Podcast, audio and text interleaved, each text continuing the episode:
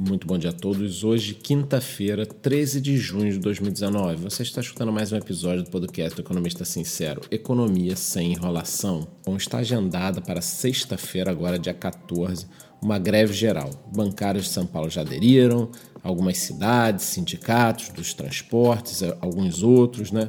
Mas é complicado. Quando você olha a pauta, os caras são contra a reforma da Previdência, são contra privatizações não tem muito o que falar. É uma turma que de alguma forma se beneficiava do passado do país, onde muito dinheiro jorrava para eles, estão se beneficiando da situação atual, da crise, mas nós temos 20 milhões de desempregados, então eu acho que assim, não dá para apoiar essa turma.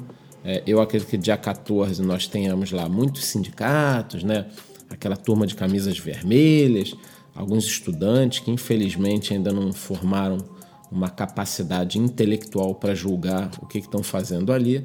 Então, assim, eu acho que não vai ser um movimento assim de parar o país, mas estamos de olho porque a gente nunca pode duvidar da capacidade dessa turma de fazer uma baderna. Uma notícia importante, pouco falado, é que o preço do petróleo está subindo hoje. Continuam alguns incidentes no Oriente Médio. Boa parte deles estão sim relacionados ao Irã. Então, um momento tenso. Estamos aqui acompanhando, já foram vários incidentes, né? Todos atribuídos ao Irã.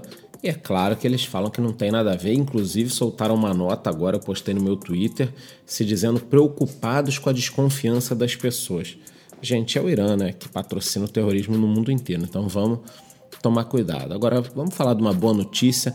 Cresce no Congresso o apoio à reforma da Previdência, já são 105 deputados que apoiam firmemente o projeto, mais 100 e 30 que concordam com a maior parte. Então, é o que eu venho falando há semanas aqui, se você acompanha o podcast.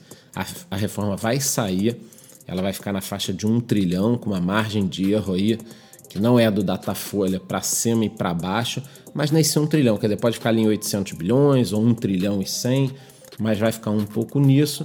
E eu acredito que depois a coisa vai deslanchar, nós teremos algumas privatizações e mais algumas reformas. Mas primeiro de tudo, tem que passar a reforma da Previdência.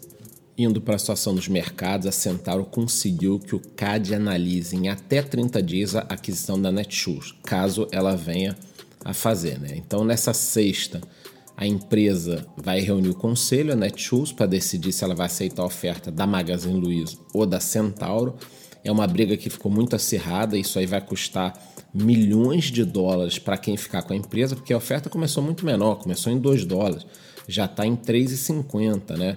Tudo isso para ter uma fatia do segmento de e-commerce que cresce acima da economia tradicional e cresce acima do próprio varejo. Quer dizer, o varejo online ele cresce muito acima do varejo tradicional, que já cresce acima da economia. Então, ontem pela manhã também foi confirmada a notícia que você, ouvinte do podcast, já sabia há dias, né? A família Klein, juntamente com a XP, eles estão adquirindo a participação do GPA, do Grupo Pão de Açúcar, na Via Varejo. O valor da transação foi estipulado em 4,75 reais por ação, totalizando mais de 2 bilhões de reais. A minha opinião é a seguinte: é, isso não representa, inclusive, uma opinião de compra ou de venda, mas eu acho que a Via Varejo tem tudo para sair da situação atual de estagnação, uma empresa que é enorme, mas muito mal administrada, no mercado aí que a Magazine Luiza vem surfando sozinha.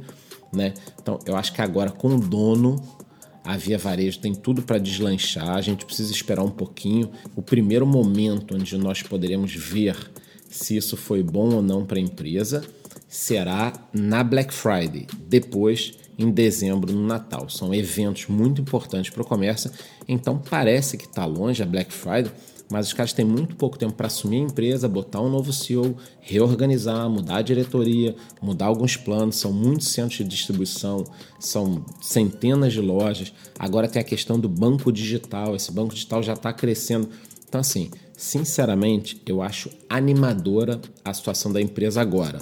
Era péssima, mal gerida, não conseguiam se resolver e agora eu acho que a coisa pode deslanchar, voltando a falar, não é uma indicação de compra ou de venda, apesar de que eu estou comprado e otimista. No mercado de criptomoedas, o Bitcoin ultrapassou novamente os 8 mil dólares. As outras moedas, caso você não saiba, elas são conhecidas como altcoins, também estão subindo, com destaque para o Litecoin. Depois eu posso falar mais para você. Se você tem dúvida, entra no nosso Telegram de criptomoedas. ele está aqui na descrição do podcast, lá eu te ensino o que você precisar. Né? Então, recentemente, o Bitcoin bateu nos 9 mil dólares e recuou para 7.800 dólares. Eu acho que o Bitcoin ele vai testar novamente os 9 mil dólares. Vamos ver se ele vai ultrapassar. Lembrando que Tom Lee, o fundador da Fundstrat, muito conhecido no mercado, já disse aí, né? Caso o Bitcoin ultrapasse os 10 mil dólares e fique algumas semanas, ele pode buscar em 5 meses os 40 mil dólares, mas isso eu vou trazendo no dia a dia para vocês. E aqui no podcast eu estou começando um novo quadro chamado Cotidiano, onde eu passo também notícias do dia a dia. E eu queria avisar para vocês que ontem saiu na coluna do UOL uma informação de que a Rede Globo fez uma reunião de emergência para discutir a queda na audiência do jornal hoje. Sim, a situação está muito grave na emissora. A Record já está se consolidando nas tardes, isso é muito perigoso, né? Porque você está perdendo audiência para outra emissora. A Globo já vem perdendo em diversos horários. Você pega um programa como o Danilo Gentili, ele nem comemora mais passar a Globo, porque ele já faz isso constantemente. Então, assim, era algo impensável alguns anos atrás, quando a minha geração, que tem 40 anos, acompanhava a Rede Globo diariamente a emissora promete mexer no formato do jornal hoje. Mas fica uma pergunta para você ouvinte aí: será que o problema é de formato ou será que o problema é de credibilidade? E para encerrar, eu gostaria de falar aqui sobre esse ataque hacker que está movimentando o país. Eu acredito que seja a situação mais grave vivida já pelo Brasil recentemente, né? Quer dizer, um veículo de comunicação se aliou a hackers para violar celulares de juízes, promotores, autoridades, membros do Ministério Público. Eu acredito que seja um caso de segurança nacional, ninguém mais está seguro. Lembrando que esse veículo de comunicação que está vazando todos esses dados tem vínculo com outros escândalos de espionagem pelo mundo, e eu acho que enquanto essa turma não for presa, ninguém está seguro no Brasil. A gente precisa fazer alguma coisa aí, porque isso é muito grave. Então é isso. Até amanhã no mesmo horário. Se você quiser falar comigo, é só clicar no link que está aí embaixo, ou do Instagram ou do Telegram. Muito bom dia.